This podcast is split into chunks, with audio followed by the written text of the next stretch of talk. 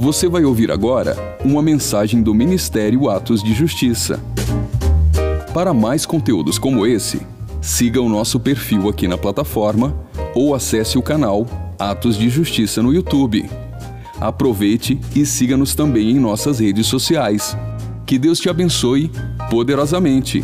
E lembre-se, viva todos os dias da sua vida por causa daquele dia. Eu tenho algo aqui, né, que Deus colocou em nosso coração. Vamos ver como que vai sair aquilo que ele colocou dentro. Mas antes, eu queria que você abrisse segundo livro das Crônicas, capítulo 20. Segundo livro das Crônicas 20. Vamos, eu vou apenas ler para vocês o que é que Josafá fez e o que é que acontece quando a coragem do Senhor está sobre a nossa vida. Aqui é um trecho que eu quero iniciar com ele. Eu não preparei a palavra em cima dele. Minha esposa conversou comigo um pouco. Quando nós estávamos orando uns pelos outros aqui em cima, sem nada planejado, né? Aí veio forte, então eu vou liberar. Segundo livro das Crônicas, 20.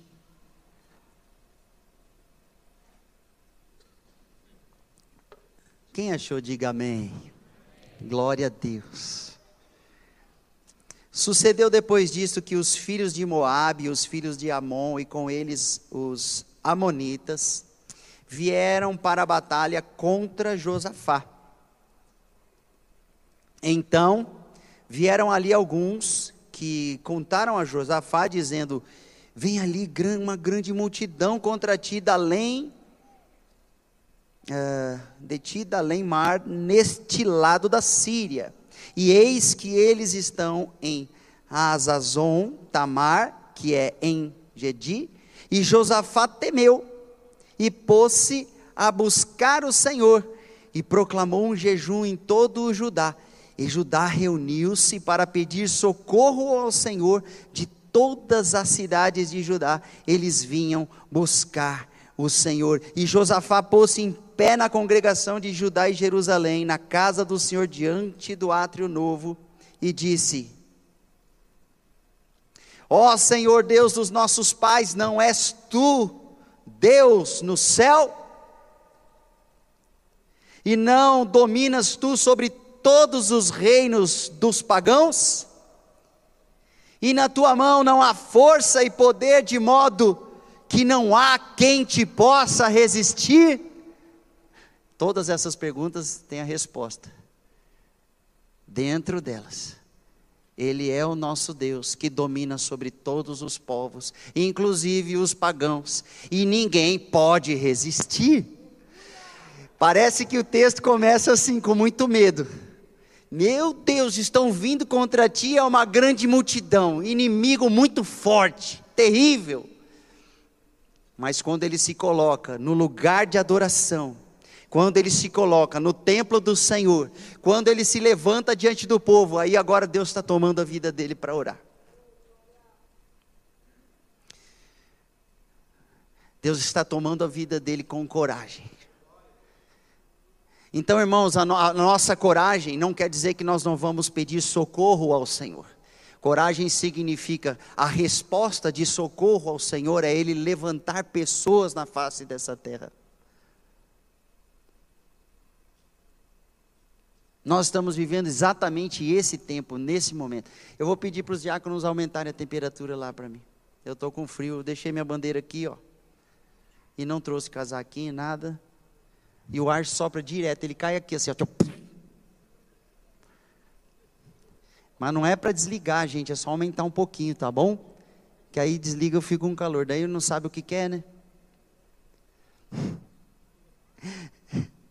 Amados, o que, que eu tenho assim é, no meu coração?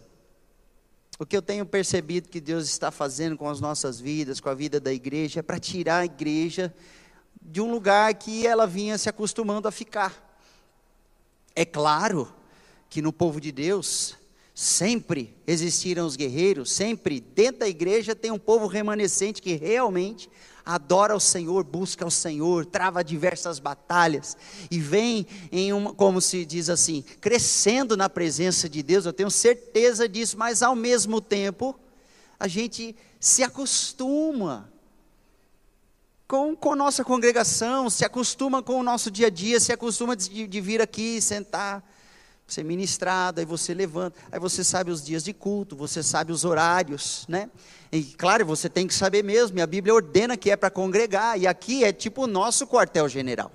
O nosso QG é aqui. O QG espiritual, né? O, o, o semió espiritual é aqui.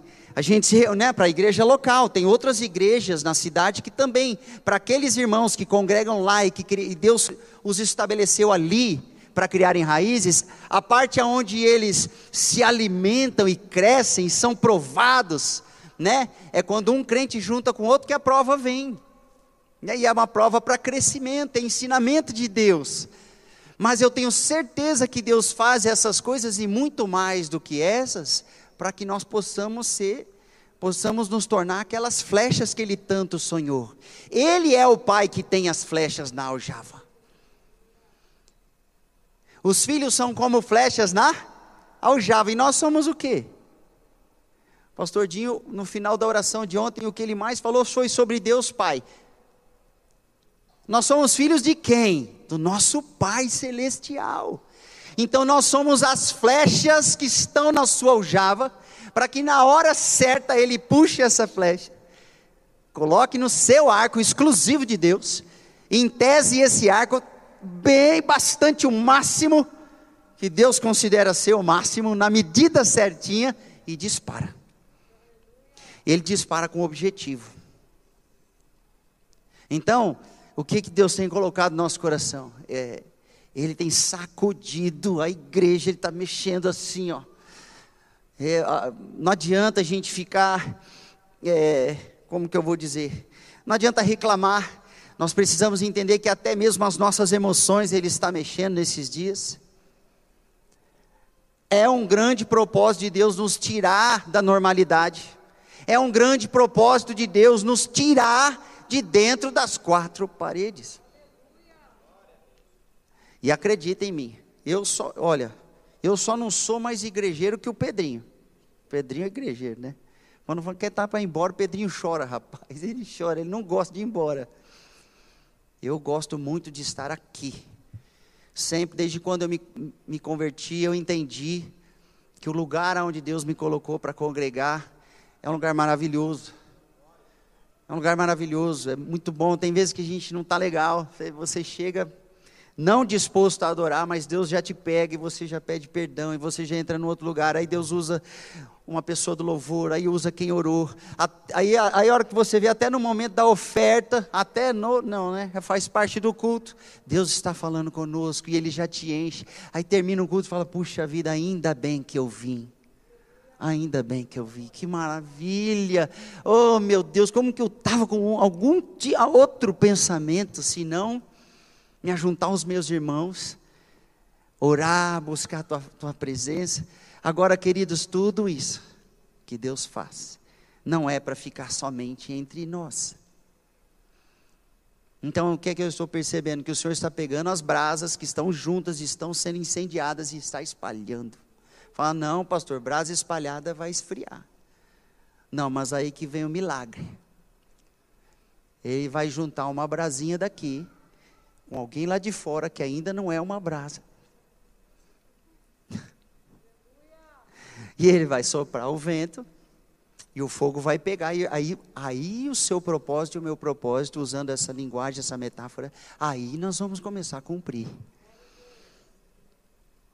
Porque, como dizem aqueles irmãos mais experientes e muitos pregadores, e até mesmo o, o irmão Nicolas Ferreira já falou: ser luz, luz, no meio da luz, é um pouco mais fácil, né, irmãos? Se eu disser assim, amém, todo mundo, amém, né? Vamos louvar. Às vezes você resiste um pouquinho, mas daqui a pouco você se entrega ao Senhor. Eu posso estar resistente um pouquinho, mas daqui a pouco eu me entrego. Agora, O objetivo de Deus não é que nós nos fortaleçamos, nos enchamos, fiquemos assim cheios da presença de Deus, como se fosse aquelas ovelhinhas que retém gordura, gordura, gordura, fica bem gordinha, ele quer que a gente gaste essa gordura.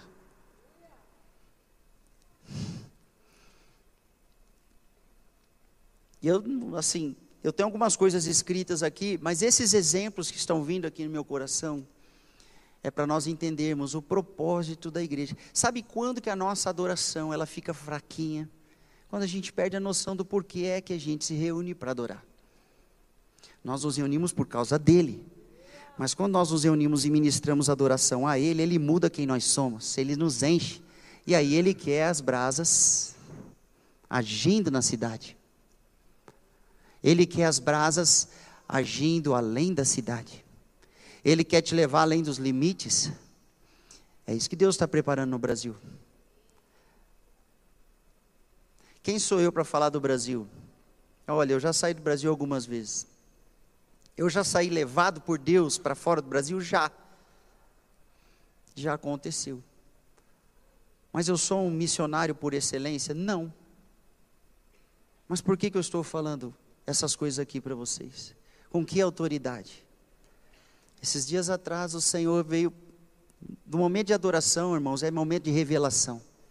Quando Deus diz, me adora, entra na minha presença com cânticos. Quando Deus diz, ora, quando Jesus falou para os discípulos, vocês não conseguiram orar nem uma horinha, sabe por que ele está dizendo? Não é para a gente dizer, eu oro, eu canto, eu sei louvores, eu jejuo, olha o quanto que eu leio a Bíblia, é porque ele quer relacionamento, e quando você adora, com todas essas coisas que eu citei, você adora o Senhor, ele revela, ele se revela. E aí ele me fez uma pergunta. Na verdade, ele não me fez uma pergunta. Ele falou, ele colocou no nosso coração assim: Pede-me e eu te darei as nações como herança. É o salmo de número? Você lembra, pastor? Ai, me fugiu aqui o endereço. Dois. Obrigado.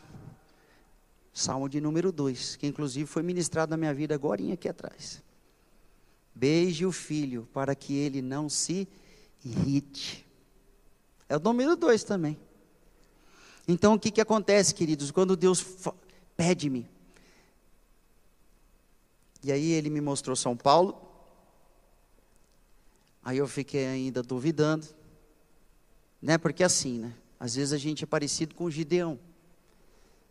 Quando a gente vê a grandeza das coisas de Deus, a gente se sente pequeno. Foi isso que aconteceu com Eu sou o menor da menor tribo, do menor, do menor, do menor, do menor. Deus falou: Não, mas é você. Você esquece. Por que eu estou usando o meu testemunho? Para falar de mim mesmo? Simplesmente não. Para você se identificar que Deus te chamou, Deus te escolheu. E não é para ficar sentadinho no banco da igreja somente. Nesses dias Deus tem nos chamado para frente do, do Faz uns dias que eu não vou por causa das primícias e também porque eu estou vendo uma, uma, uma, certa movimentação, estou entendendo uma movimentação. Quem sabe da gente visitar de novo ali Brasília, se Deus permitir. Nem falei com meu pastor. Quem sabe? Estamos vendo uma movimentação, mas Deus nos levou para orar num lugar que eu nunca tinha pisado para orar. E é cheio desses lugares em Campo Grande, irmãos, que nós nunca pisamos para adorar e nem para orar. Não é verdade? Cheio desses lugares onde nós nunca fomos. Não é aquele monte de oração que é bom, né? Não é aquela chácara do irmão.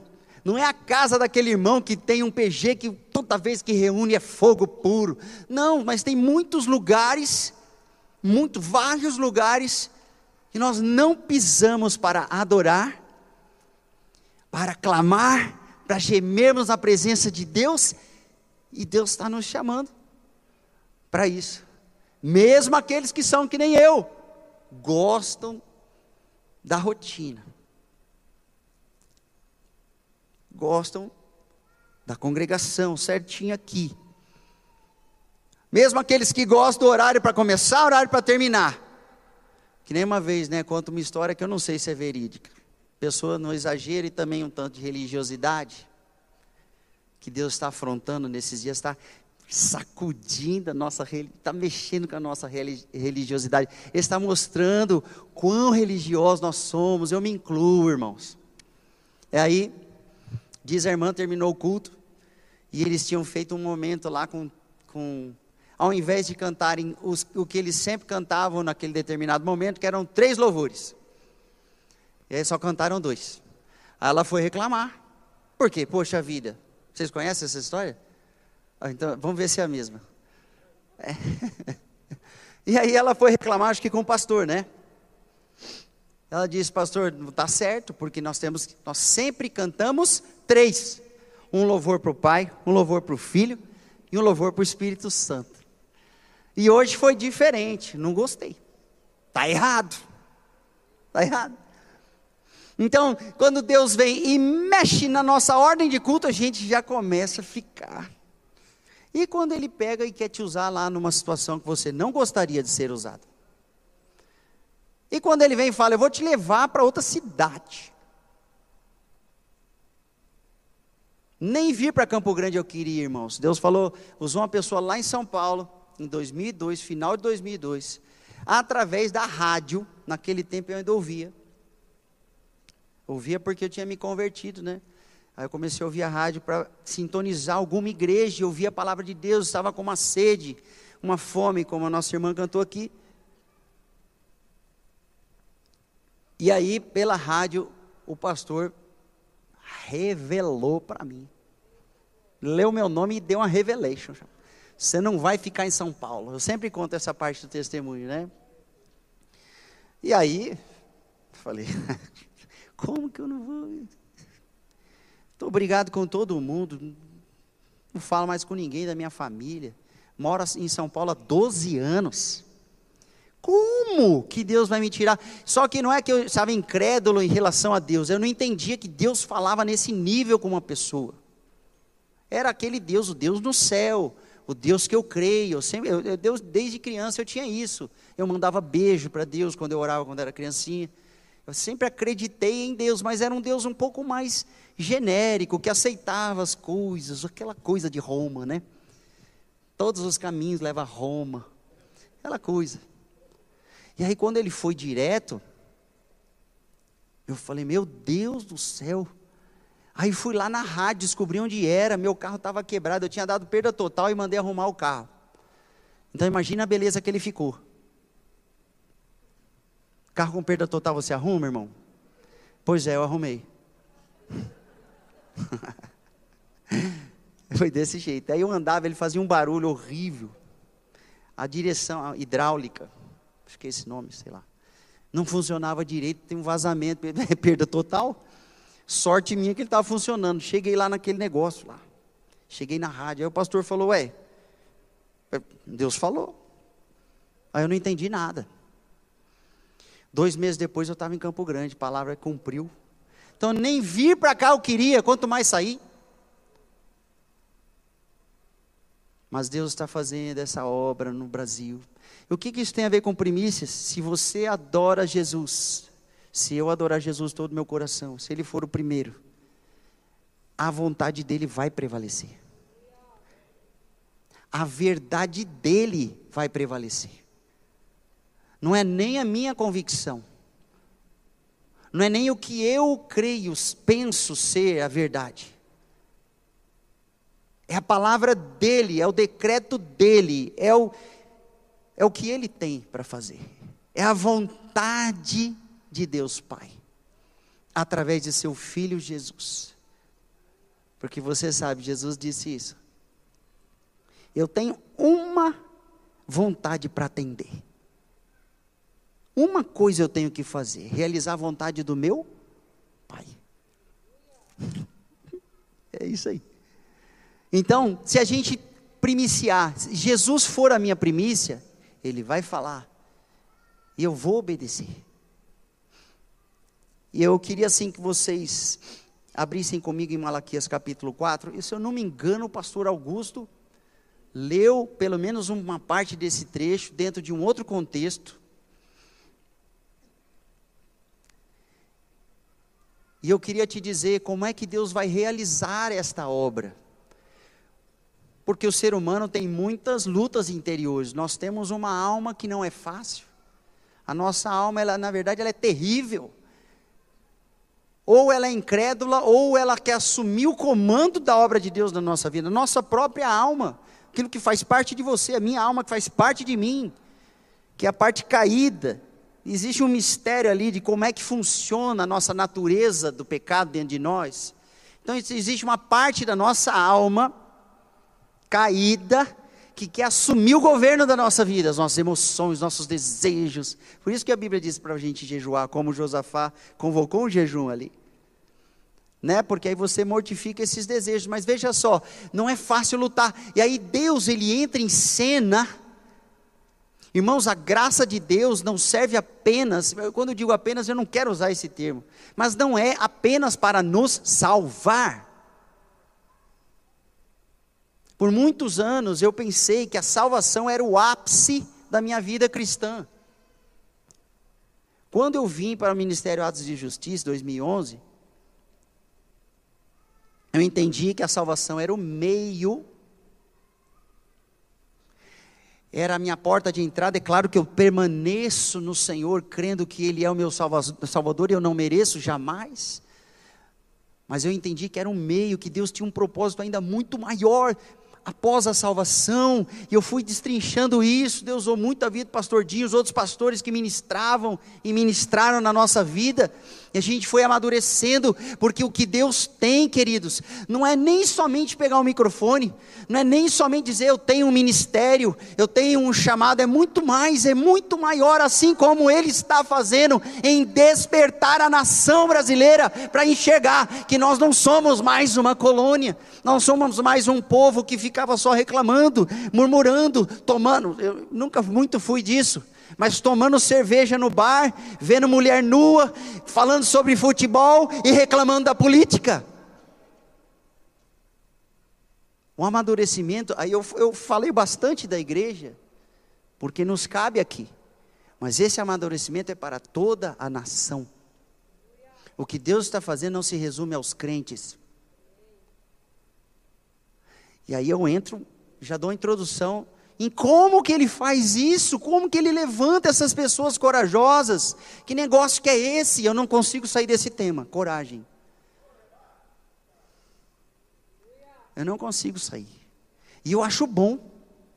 Eu gosto quando isso acontece. Uma vez, pastora Janete, recentemente, ela testemunhou algo a respeito dentro desse assunto, desse contexto assim, que quando Deus fica, ele martela e você vai rumir na palavra, você não consegue escapar. Pastor Pedro também outro dia deu um testemunho parecido com esse. E você não consegue sair daquele texto, daquela palavra, isso é bom.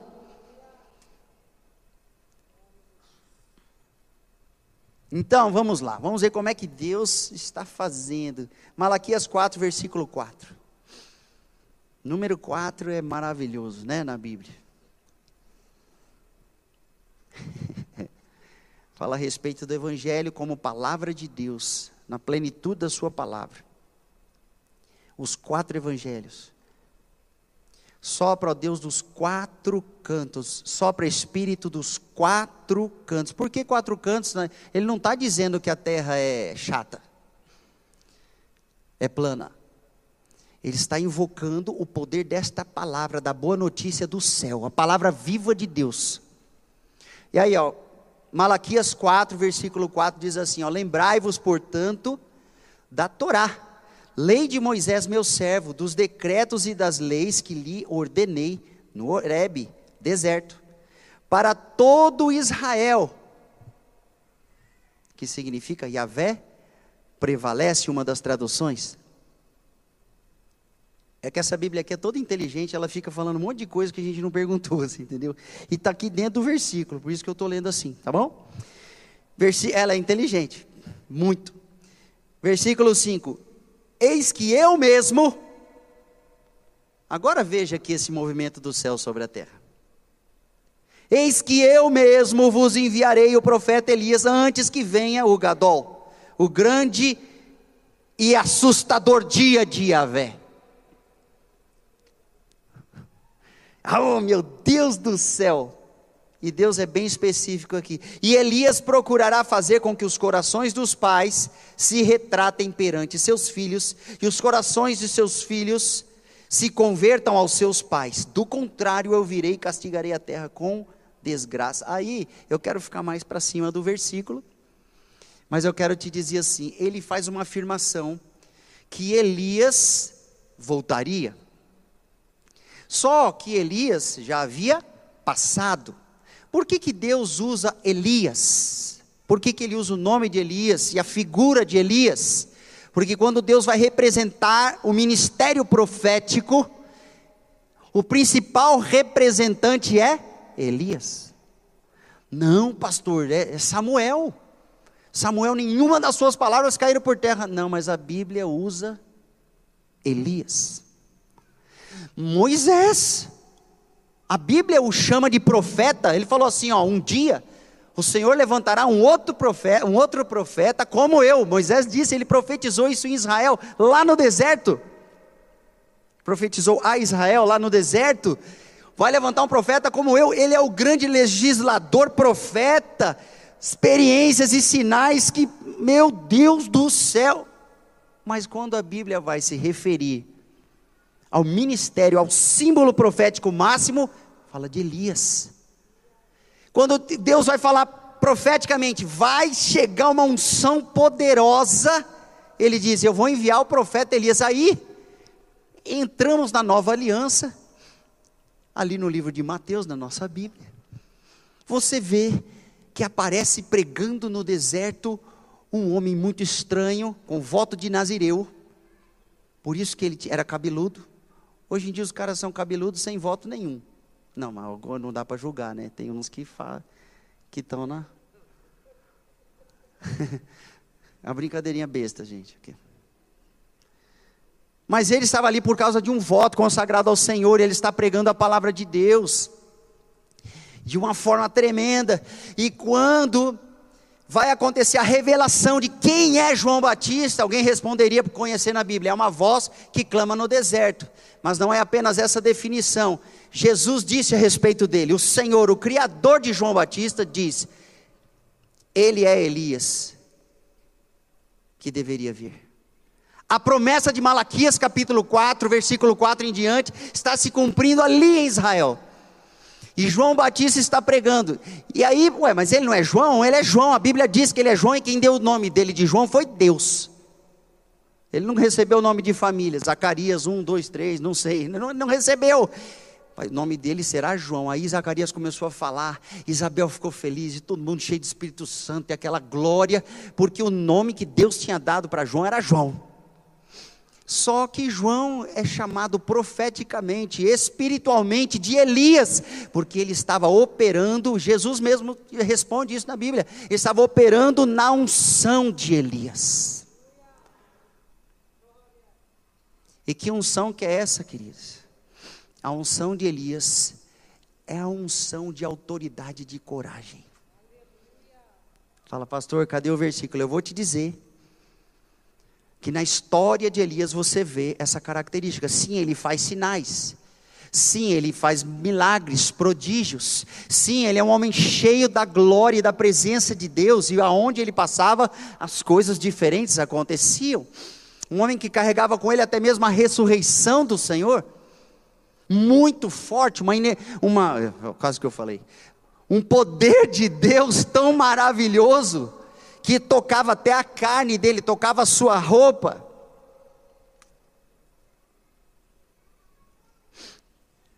Mas aí, ele ter, qual era a característica, de onde que eu estou tirando essa interpretação? Eu vou dizer para você.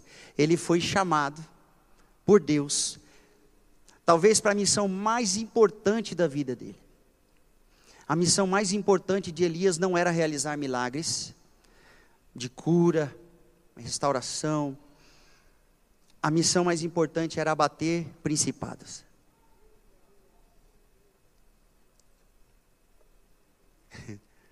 Veja só, eu estou dizendo que o ministério profético ele tem uma característica principal. Eu estou fazendo umas afirmações graves aqui. Gravíssimas. E a gente está analisando um, um trecho de um clímax da vida de Elias. E ele vai ao Monte Carmelo, e ali ele vai com uma missão, e ele diz: Deus me comissionou. Eu estou debaixo de uma obediência, eu estou no Senhor. De tudo que ele me mandou fazer. E ele havia profetizado seca e pra, uma praga sobre Israel. Mais de três anos sem chuva na Terra Santa, sabe o que, que causa? Causa fome. Meu Deus, o negócio estava feio. Só que quando ele chega, agora vai, agora vai haver um romper. Agora Deus vai virar uma chave. Aí vem, vem um pentecostal aqui que você falou que você. E eu gosto. Eu não estou tirando sarro, não. Eu brinco, mas é com reverência, porque eu nasci na igreja pentecostal. Aleluia. então o que, que acontece? Ele chega no momento certo e sabe que Deus vai fazer um grande reviravolta, mas só ele está crendo. Ele está em ação. Quem está em ação ali, diante dos mais de 800 profetas falsos, é Elias. É Elias que está diante deles. Todo mundo prestando o seu culto pagão, sangrando diante dos seus deuses. E quem é que está sendo adorado? Quem é que era mais adorado em Israel? Baal. Quem era a principal sacerdotisa de Baal? Jezá ela mesma. Às vezes a gente usa esse negócio, aquela mulher, né? eu não uso muito assim não. Aquela mulher parece Jezabel. Só porque tem uma sensualidade ali um negócio, a pessoa já coloca um, um rótulo assim, tipo Jezabel. Jezabel é muito forte, até que tem cabimento, porque na Bíblia Jezabel, uma coisa que não saiu o nome. Ela tinha, ela se maquiava toda, ela chamava atenção, ela era terrível. Culto pagão na Bíblia tem sexo ilícito, você pode saber que o negócio é roubada. Lá no Egito também era assim. E essa cultura podre, pagã, havia entrado em Israel, ele estava adorando. E eu não vim ser técnico específico nisso. Eu quero apenas que você entenda aqui o seguinte: Elias vem dizer, vocês têm que escolher quem é que vocês vão adorar. Ele vai agora abalar mais de um principado que está reinando no céu, na, nas regiões celestiais de Israel, que é o centro espiritual do mundo. Essa é a missão de Elias. Esse é o nível da importância do chamado profético.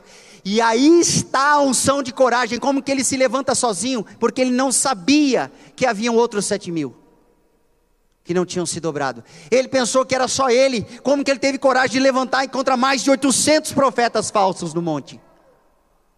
Coragem. Diga comigo, coragem. Coragem. Não é coragem de homem, dos homens, do ser humano, que eu quero dizer coragem de Deus, intrepidez.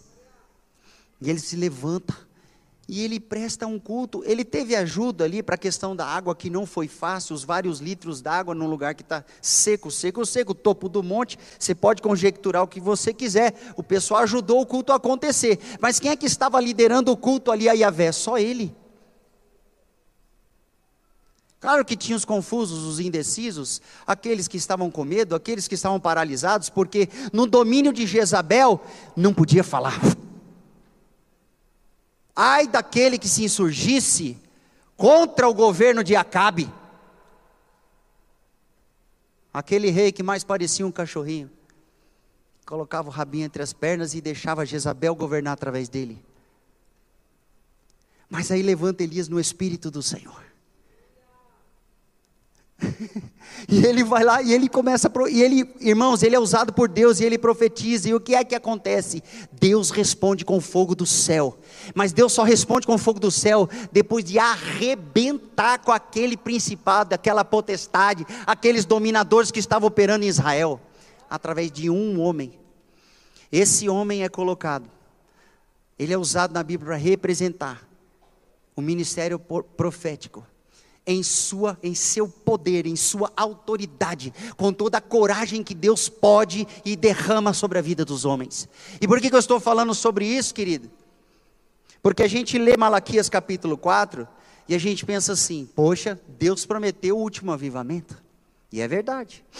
E a característica deste avivamento mexe na família. Os pais se convertendo, é, se retratando, como diz nesta versão, perante seus filhos, e os filhos se convertendo aos pais, aleluia. Mas qual que é a característica da unção de Elias? Coragem. Os pais vão ser investidos de autoridade, de coragem, não negociarão a palavra de Deus. É assim que eles, de volta à sua originalidade no Senhor, eles vão ministrar seus filhos.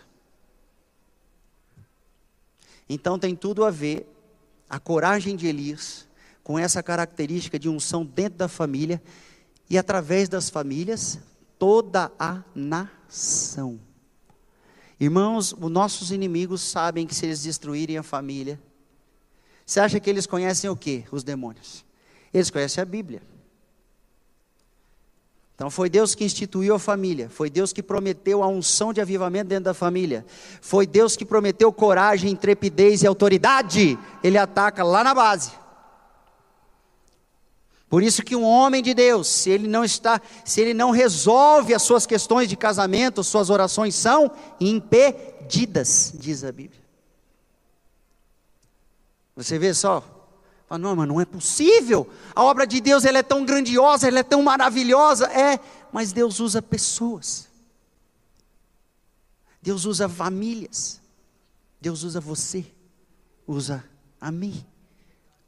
Tanto é que o próprio Elias, depois ele deu uma tremida na base. Só que ele não deixou de completar a sua missão. Ele teve um tempo de caverna, mas não é eu não acredito, né, respeito se os pastores pensarem diferente, mas eu tenho um pensamento. Ali não era a derrota de Elias. Ali não era acabou Elias, ele está em depressão, pode até a gente ministrar a respeito disso, depressivo. Um monte de coisa atingiu Elias lá na caverna, pode até ser. Mas deixa eu te dizer o seguinte: ele não deixou de completar o chamado e o ministério dele. Como é que eu sei? Como é que eu sei? Como é que eu sei? Porque o fim de Elias não é para um derrotado. O fim de Elias não é como quem a ah, esse não completou, já era. Deus não arrebataria, não mandaria cavalo, carruagem de fogo, redemoinho, negócio para um derrotado, para alguém que não obedeceu, para alguém que abandonou o chamado. Eu duvido. Eu duvido.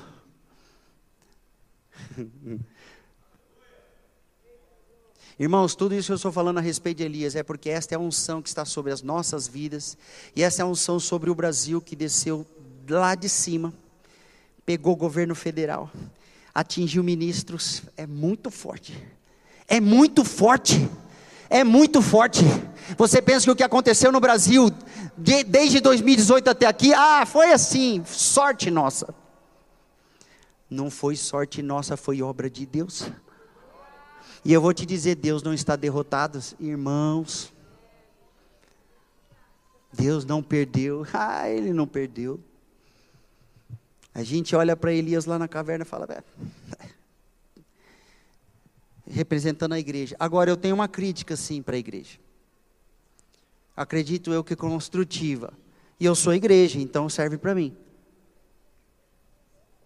Nós temos ficado, ficado presos na nossa religiosidade, engessados nas nossas maneiras. Eu sei, irmãos, que às vezes existem coisas da religiosidade que até nos protegem por um tempo, mas quando Deus quer fazer algo maior, aí nos segura. Entendeu como é que funciona? Tem coisas na nossa prática religiosa, às vezes um pouco mecânica, que nos protege, que nos poupa de queda, você evita de chegar lá perto do abismo, né? Você fala, pô, tá chegando, vou ficar uns quilômetros de distância. Só que às vezes Deus tem almas ali na beira do abismo para a gente chegar e resgatar. Sabe quanto Deus me mostrou isso daí? 2000 e. Meu Deus do céu. Como é que eu vou lembrar agora? Ah, não vou lembrar. Foi lá Nazaré. Aí a gente já pega uns monte de anos lá, desde 2011 até. Né? Mas faz alguns anos que Deus mostrou isso a respeito do ministério de adolescentes. Quando eu participei no ministério de adolescentes, foi muito legal, muito joia. E aí, rapaz, era muito intenso, havia uma unção evangelística lá. Então, quando a gente ia ministrar os adolescentes, não era eu que estava à frente, eu estava dando cobertura, apoio, ajuda, participando do ministério, né, como pastor. Mas tinha uma liderança própria. E aí havia assim uma unção evangelística. Então, alguns sinais aconteciam sem muito esforço. E aí, eu comecei, a, Deus começou a ministrar isso para mim, você tem que se arriscar mais para salvar esses. Deus está dizendo para o Brasil e para a igreja, principalmente para a igreja, porque o Brasil ainda não entende essa linguagem espiritual. Igreja, vocês têm que se arriscar mais. Nós temos que nos arriscar mais. Tudo bem, a gente quer colocar a, a margem de segurança. É bom você guardar segurança até estar preparado. Mas chegou a hora de estar preparado. Chegou a hora da maturidade.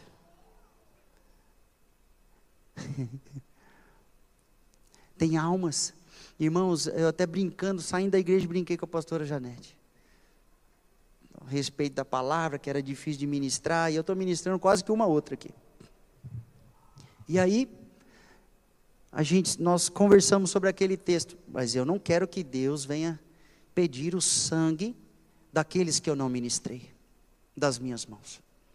Se Ele der algo para nós falarmos, queridos, e nós retivermos, o sangue daqueles que não foram ministrados e por causa disso não se converteram. E aí quem vai julgar isso é o Senhor, mas ele diz: Eu requererei da tua mão, profeta. Eu requererei da tua mão, igreja.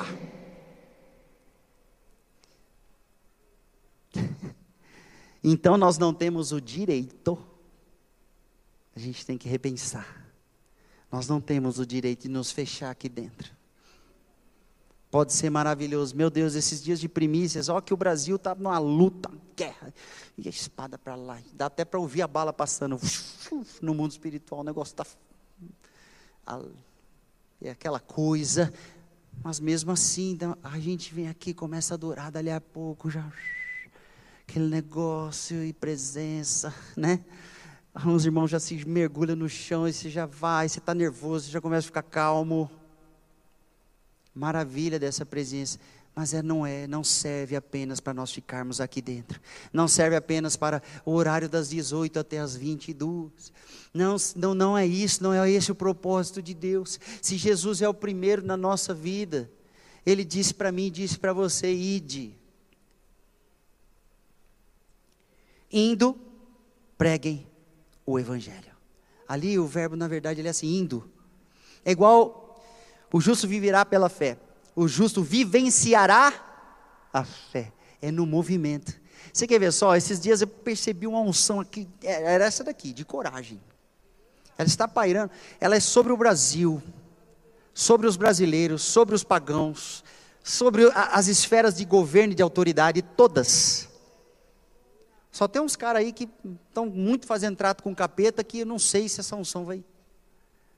Aí eu não sei como é que Deus faz isso aí que tem um pessoal do lado de lá que está feio o negócio.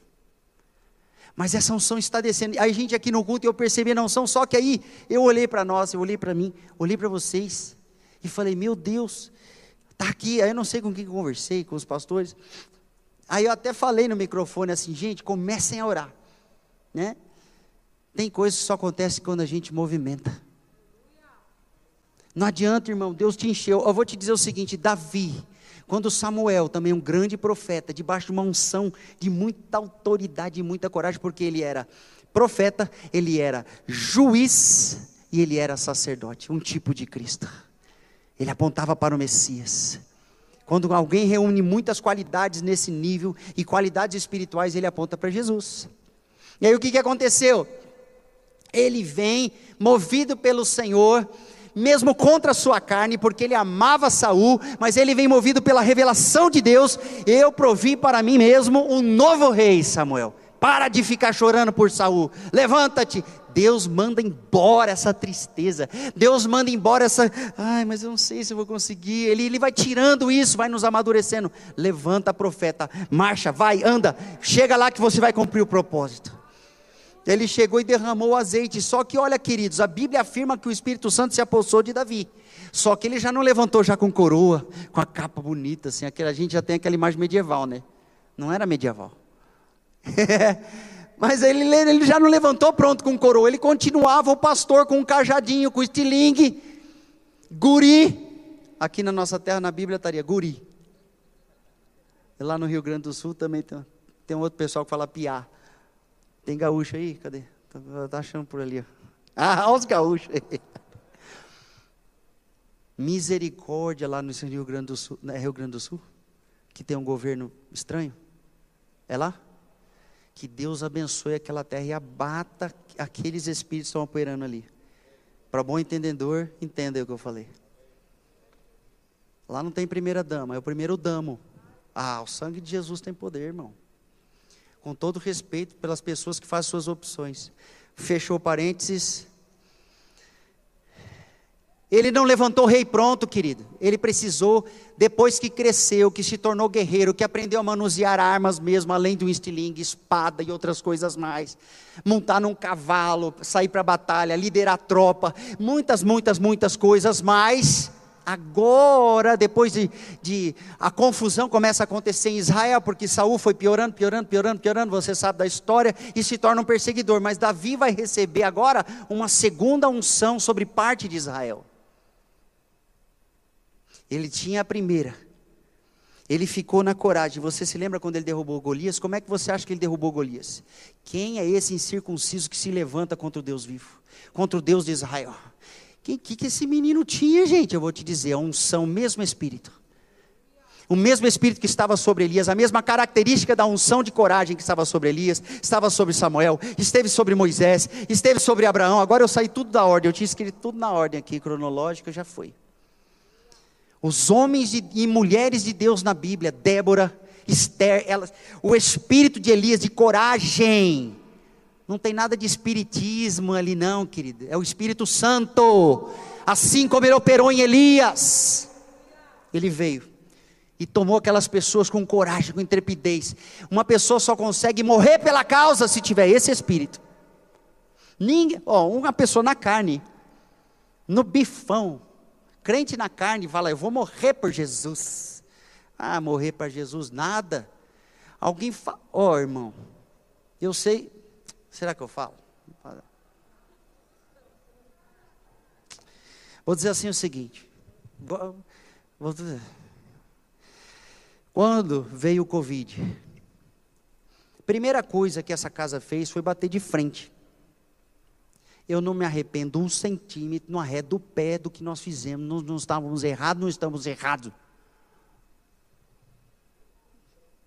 Nós batemos de frente, nós temos que resistir, nós temos que orar. Nós temos, vamos tomar os devidos cuidados, mas espera aí, a igreja é a igreja do Senhor. O pessoal está querendo proibir a gente de congregar, o pessoal está querendo isso. A gente teve culto, diminuiu aqui a, a, o número de pessoas, porque era aquele negócio, ninguém sabia como que era, deixava de ser, só que a gente teve mais culto do que antes, transmitido pela internet. E a gente foi se adaptando, mas assim, lutando contra aquele negócio que vinha, tenha medo, tenha medo, tenha medo. Aí eu sei que o pastor Dinho tem experiência dele, foi terrível, a gente sofreu, pastor Ana, não estou pulando essa parte. Foi terrível. Né, a pastora adoeceu, teve várias pessoas, teve gente que perdeu o ente querido, eu não estou sendo insensível, pelo amor de Deus, não joga aquela narrativa lá do diabo, gente. Não é insensibilidade. Só que eu estou dizendo assim, veio um, um sopro assim ao contrário. Já teve gente que espirrou da igreja e não voltou até hoje. Tem gente que voltou a congregar, mas voltou meio capenga.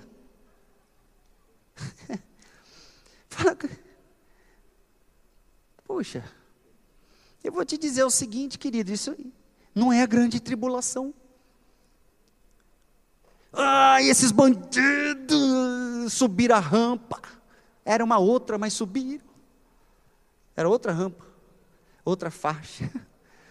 Dizem até que é outro outro governante, né? Tem um pessoal falando de novo, né? Esse negócio tal. Não importa se é, se assim. Está fazendo estrago também. Né? Um monte de. Estão com sangue nos olhos.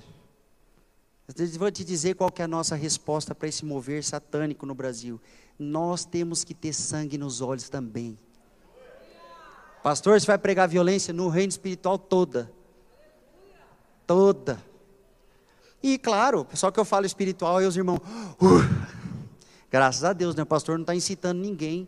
Estou te incitando sim, se você puder estar tá lá no, no exército, se você puder ir lá para Brasília, mas não vai depois culpar o pastor das coisas que vão acontecer, amém, queridos? Por que eu estou falando dessas coisas? nós não vamos mais ficar sentados no banco, nós vamos exercer o cristianismo que Deus nos deu, a palavra que Deus nos deu, o chamado, os dons que Deus nos deu. Nós vamos praticar aquilo que Ele nos entregou. O pastor Lu falou: o que você recebeu, usa. Alguma coisa assim ele falou. Ser fiel com o que veio às suas mãos, usa. E eu vinha falando até a, a, a, linguagem da igreja, dos cinco ministérios. Se você é evangelista, evangelize. Se você é profeta, profetize. Se você é pastor, cuide, arrebanhe, zele. Se você é mestre, vai ensinar também. Se você é apóstolo, faz um pouco de todas essas coisas.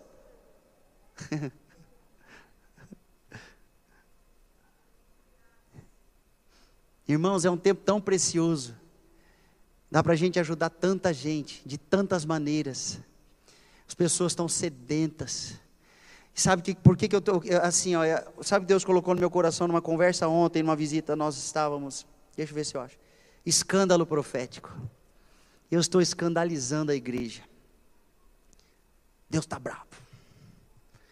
Ele está meio assim. Eu acredito que uma parte do coração do Senhor. Não é um julgamento de morte, querendo destruir, não é nada disso da nossa, da, com a igreja. Ele ama, é a igreja dele, a igreja é de Jesus, amém? Só que veja só, quando ele olha, e ele fez um chamado,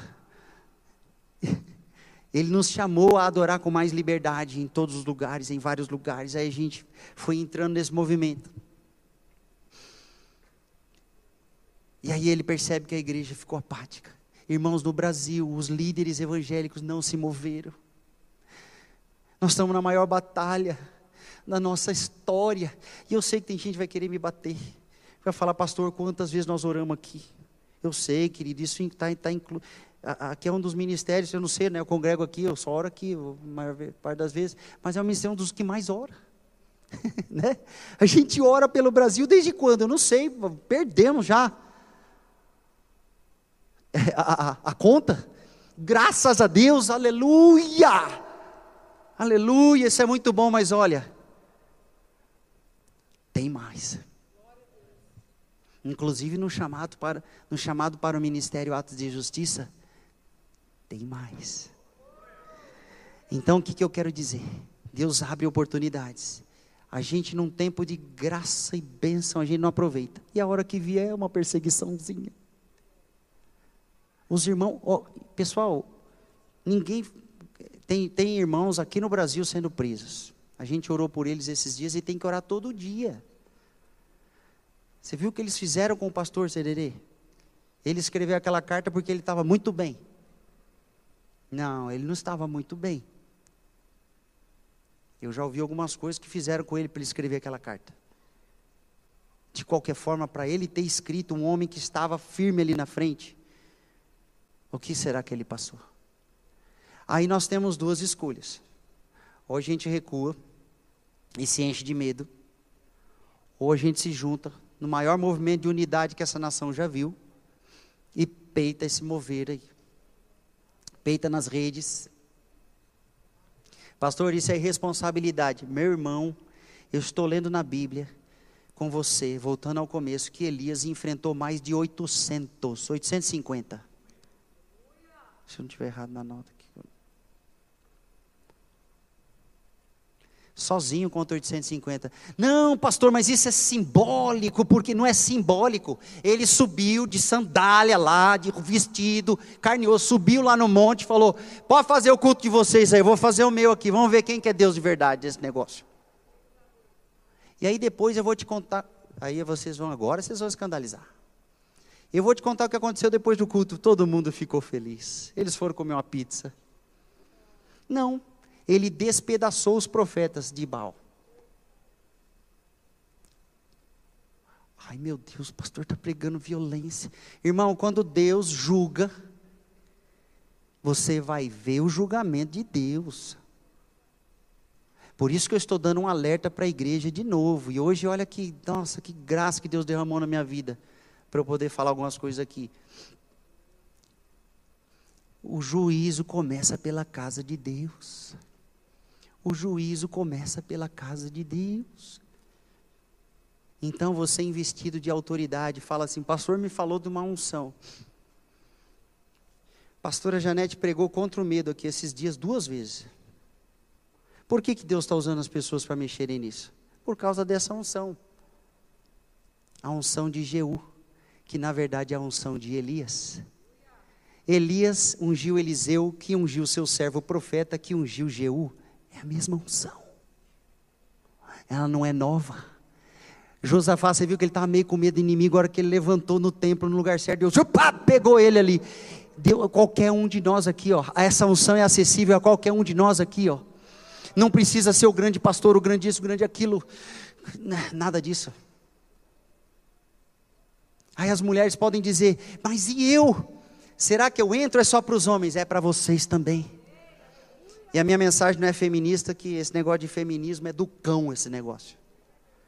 Infelizmente está dentro das igrejas, dentro das famílias, dentro das escolas, dentro, dentro, dentro, dentro, dentro. nós temos que tirar, tirar, tirar, tirar, tirar.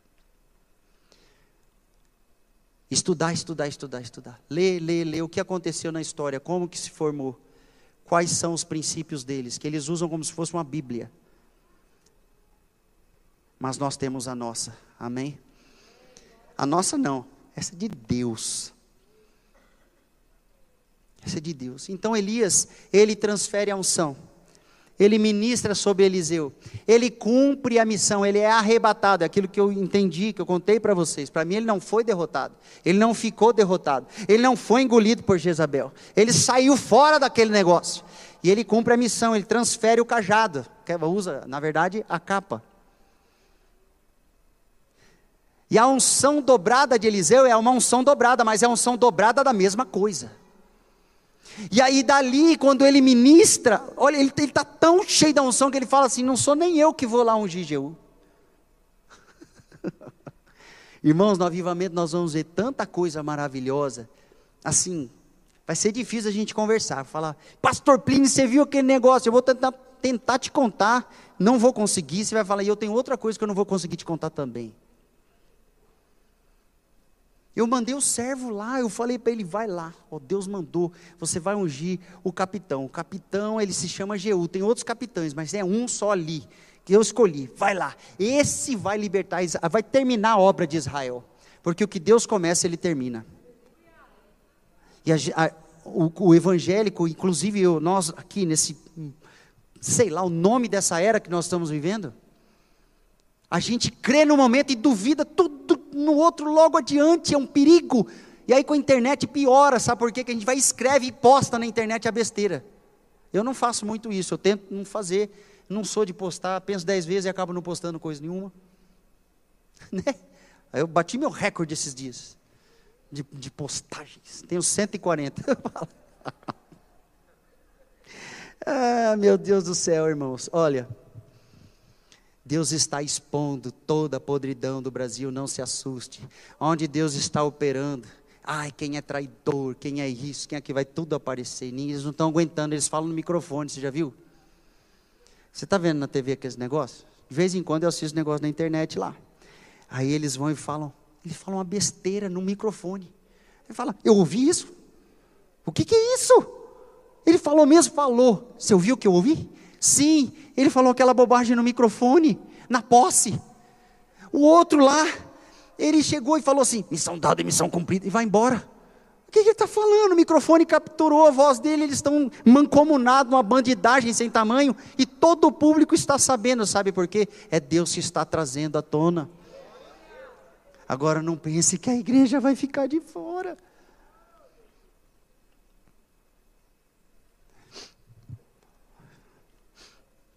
Irmãos, nós precisamos nos misturar com os brasileiros. A Bíblia diz que a gente não pode se misturar com o pecado, mas com os brasileiros a gente vai ter que se misturar.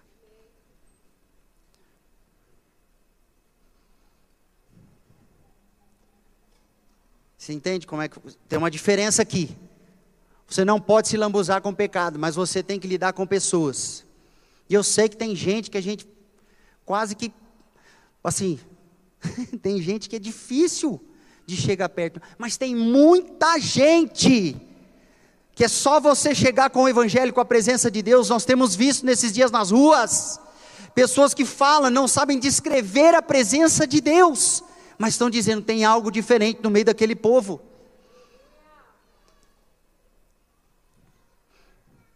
Sabe o que é que vai acontecer?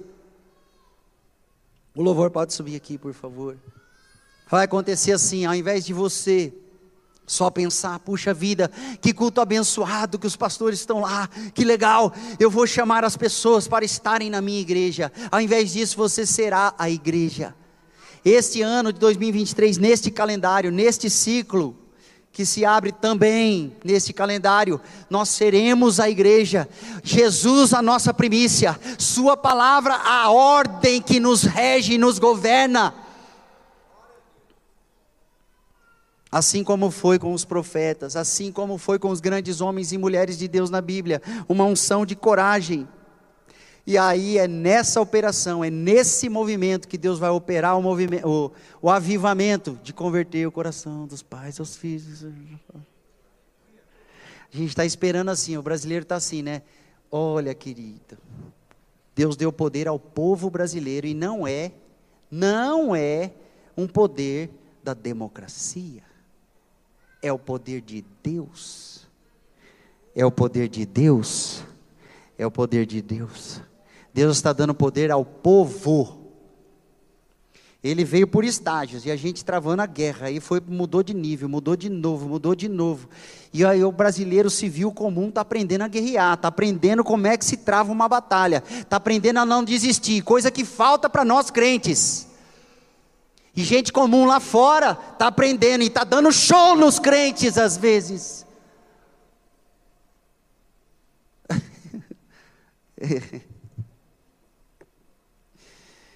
Irmãos, é uma indignação, é uma indignação tremenda. Eu contra mim mesmo. Olhando para minha religiosidade. Mas eu também vejo na igreja.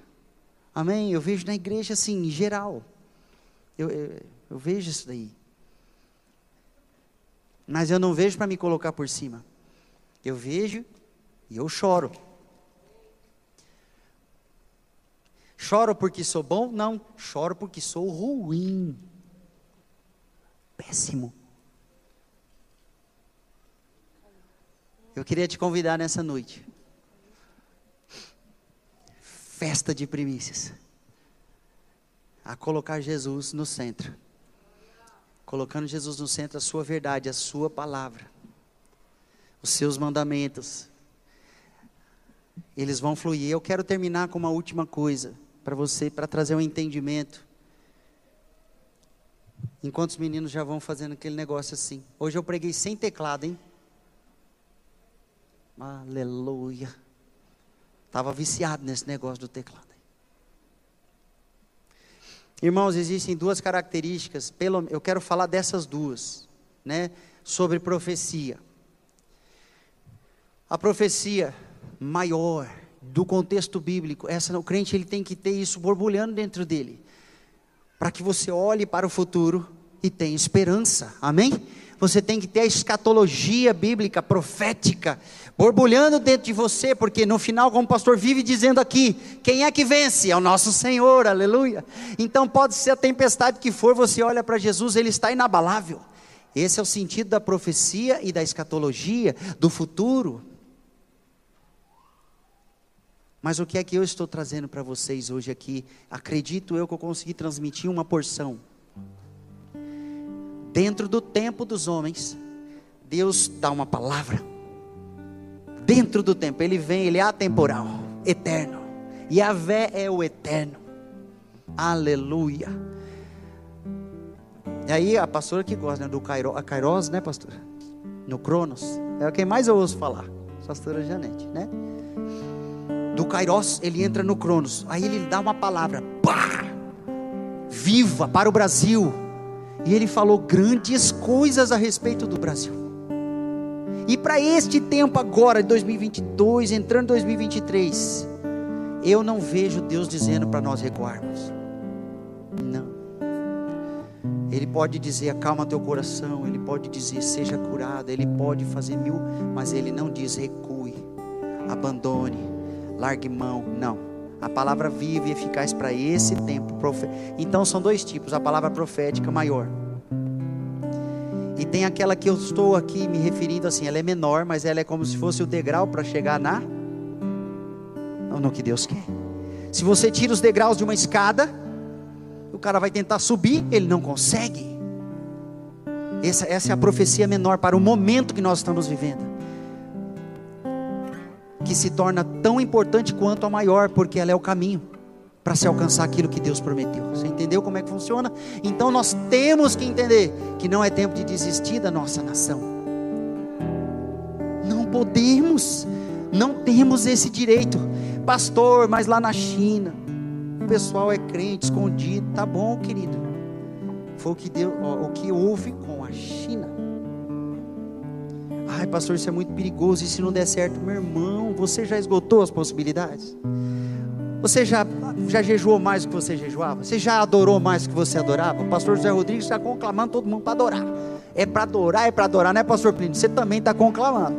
É para adorar, vamos adorar, mas não é adoração passiva não é adorar. A igreja entrou, no, a gente entrou num lugar, nós fomos enganados, inclusive pelo marxismo cultural, pelo comunismo, todos esses ismos aí, ó.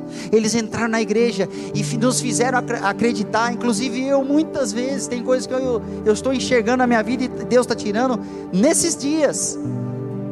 Que nos deixou uma igreja amortecida, que não se envolvia, que não mexia, que não tocava, que não influenciava coisa nenhuma.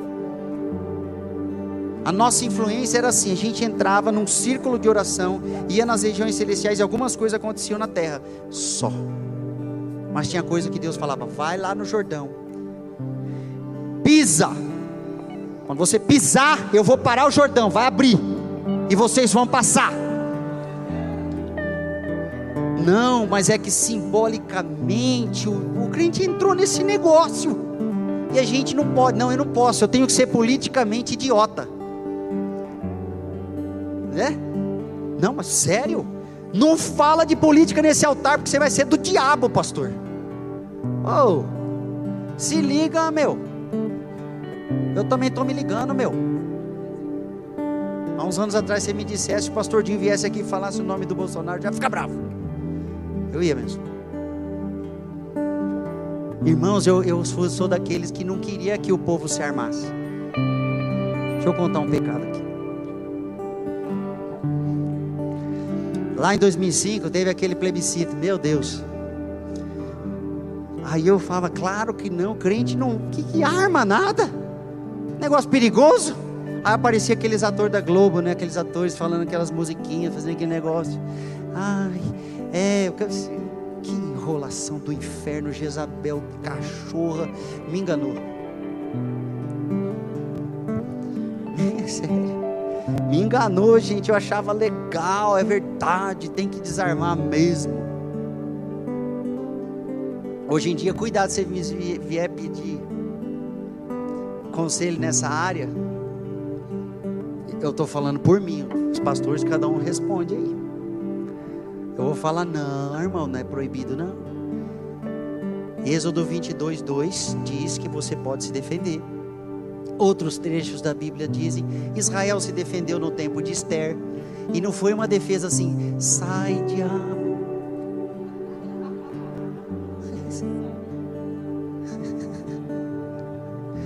Pastor, você está debochando a oração? É claro que não. É claro que não. Mas nós nos tornamos religiosos. Crucif... Vou, vou mudar isso. Eu me tornei religioso crucifiquei quem tentasse defender com uma arma. Será que esse cara não tem fé, não? Ele vai ficar, né? O cara tá armado. Esses dias um irmão, bom, eu não vou expor porque tem, tem vários irmãos das forças que entram aí e tal, tudo bem? O irmão ali na porta, ele não queria entrar, porque ele estava fardado tal com os negócios. Eu falei, não, irmão, entra, nós estamos precisando.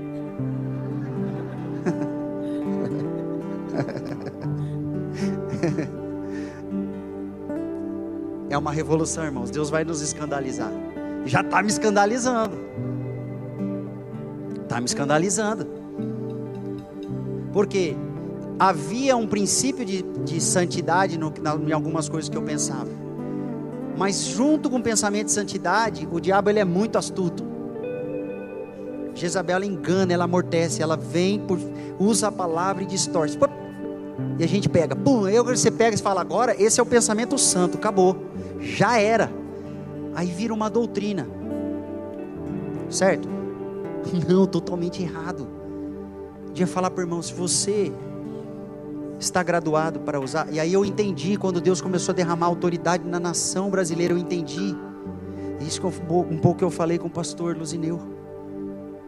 O brasileiro aprender nós vamos nos tornar uma nação soberana de uma vez por todas. Aleluia! E vai ser para cumprir sim as profecias bíblicas. Se o Brasil for um gente, se nós formos um país de, de aquela mentalidade da escola que chegaram as caravelas. E a nossa, igual que a nossa história a gente aprendeu muita coisa errada, né? Mas chegaram lá as caravelas, daí os, os, os, os povos indígenas quase sem roupa, sem roupa. E a gente pensa que o Brasil é isso, nós somos o Brasil lá de trás, aquela colônia, né? E agora Deus está falando: eu estou levantando a nação brasileira, a autoridade. Por isso que não é só para a igreja, não é só para a igreja, Ele está fazendo um mover em toda a nossa nação. E como eu disse antes, é um prelúdio do avivamento, a unção de autoridade já acessível e as pessoas entrando no lugar de coragem. Maridos se tornando homens de verdade, não é o machão da casa, não, estúpido, idiota, não, mas homens de verdade, cheios de autoridade, consegue olhar para a mulher e falar: calma, eu tenho a direção, eu sei o que fazer. E quando não souber, vai dizer: Eu não sei o que fazer, vamos aqui trocar, porque eu tô, preciso tomar conselho, sabedoria. Amém, queridos? É uma, é uma unção que está sobre o Brasil, sobre os brasileiros.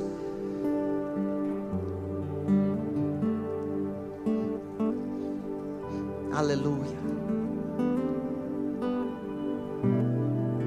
Então é assim, ó. Indignação. Você vai começar a ficar indignado.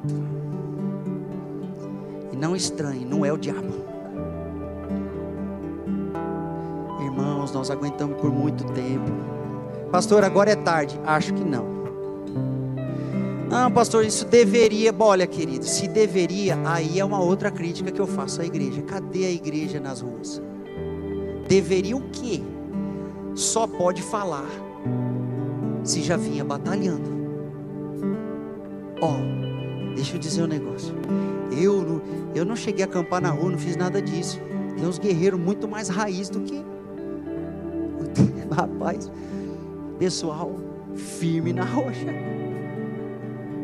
Pessoal dormindo lá, em barraca e tal, 60 dias, do, mais de 60 dias dormindo em barraca. Fora de casa, vendeu coisa, pessoal fazendo doideira. Fala, o que, que é isso? Isso é gente que está crendo. Não critique os brasileiros, pelo amor de Deus, porque a igreja não está fazendo. E com isso eu não quero o intercessor que está me ouvindo, você que é intercessor, adorador, chorou pelo Brasil durante anos, não leve isso para o lado errado. Eu não estou destruindo tudo que você fez, não é nada disso. Estou falando do nível a mais, daquilo que Deus está fazendo. Ele chamou as pessoas para a rua. Não sou eu só que ouvi, não. Muita gente ouviu. Muita gente ouviu. E aí você chega lá, às vezes se sente estranho, porque a gente está acostumado só com a nossa igreja. Eu gosto da minha igreja, irmão. Entendeu? Eu gosto dos meus irmãos. Tem uns que eu não gosto muito. Brincadeira. Gosto dos meus irmãos, da, da, da, entre aspas, minha igreja. Né? A gente é tão assim, eu gosto tanto daquilo que me convém. Quando a gente saiu das aranhas e veio para cá, a gente já não gostou, né? Ministério Louvor, tenho certeza. Não vou nem apontar o dedo para vocês aí. Ai, não gostei. Esse som aqui, a gente demorou uns meses para acertar o som. A primeira vez que o apóstolo Luiz Hermínio veio aqui, com todo amor, respeito a, a, aos nossos irmãos que trabalharam naquela época, não se sinta ofendido, mas foi um desastre. O som. O som foi um desastre, a gente não conseguia. Mas não é por culpa dos irmãos, o lugar é diferente, aumentou a vasilha. O crente gosta de falar assim, né? Aumentou a vasilha. E aí, quando aumenta a vasilha, a gente tem que encher a medida. Aleluia. Não é fácil encher a medida, você vai ter que se mexer. Antes você dava dois passos, acabava o altar. Agora você corre aqui em cima. Apesar que o pessoal da dança está reclamando que está faltando espaço. Mas a gente, ó, até se acostumar com esse negócio aqui, eu, meu irmão, até me acostumar a pregar aqui nesse quadradinho aqui, ó. Então eu queria te convidar a reconhecer esta unção. A Bíblia diz que se você reconhece, você recebe.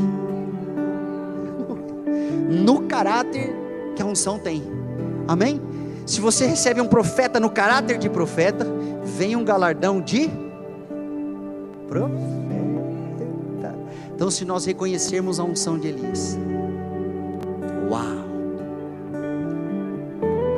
Já era, meu irmão. E o que, que vai acontecer quando você ficar mais corajoso? Você vai ficar mais corajoso. E aí, pastor, nunca mais nós vamos ter medo de nada? Não, nós podemos. Elias teve. Nós podemos, todos eles tiveram seus momentos. Davi também se escondeu na caverna de Adulão. Aí se juntaram a ele os bandidos, os homens marginais. Lembra? Lá em Israel tinha marginal, gente. Deus vai trazer uns marginais para perto de você. Cruz credo, pastor, afasta de mim esse cálice, não quero. Pelo amor, ué, ele vai trazer para ser transformado. E não gosto, não quero, não, não interessa. É a vontade do Senhor.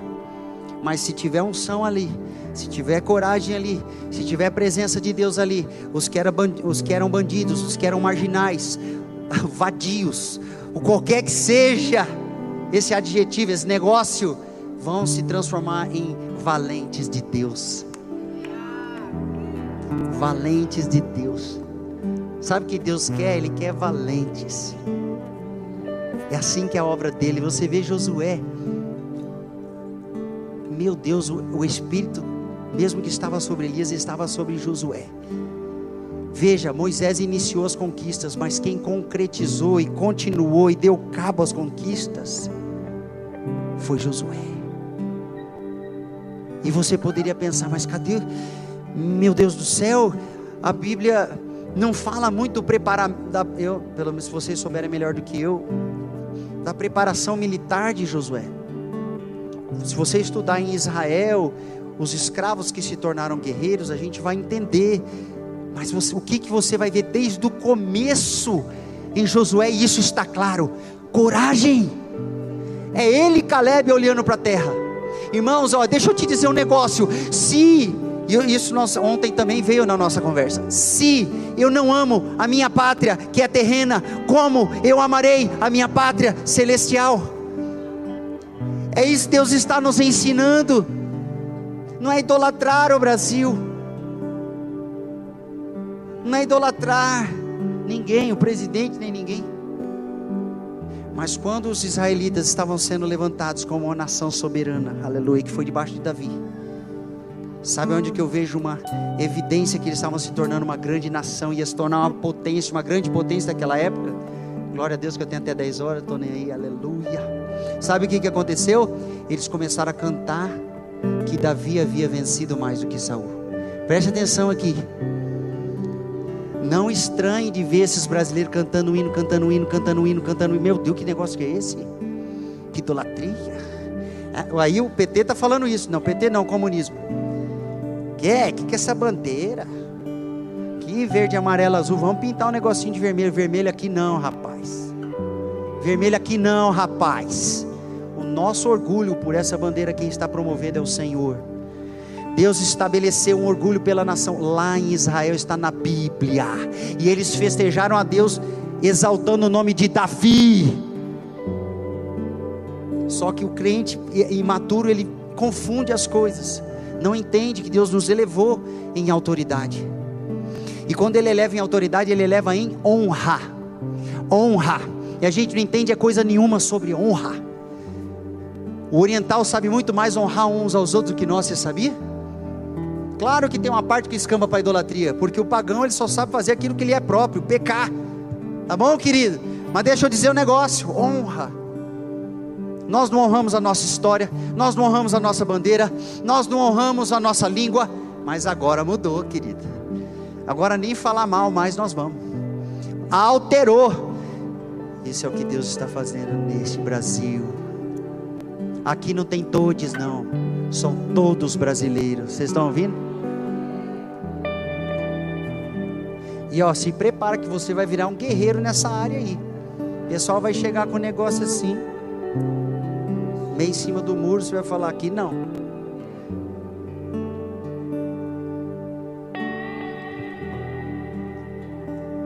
Glória a Deus.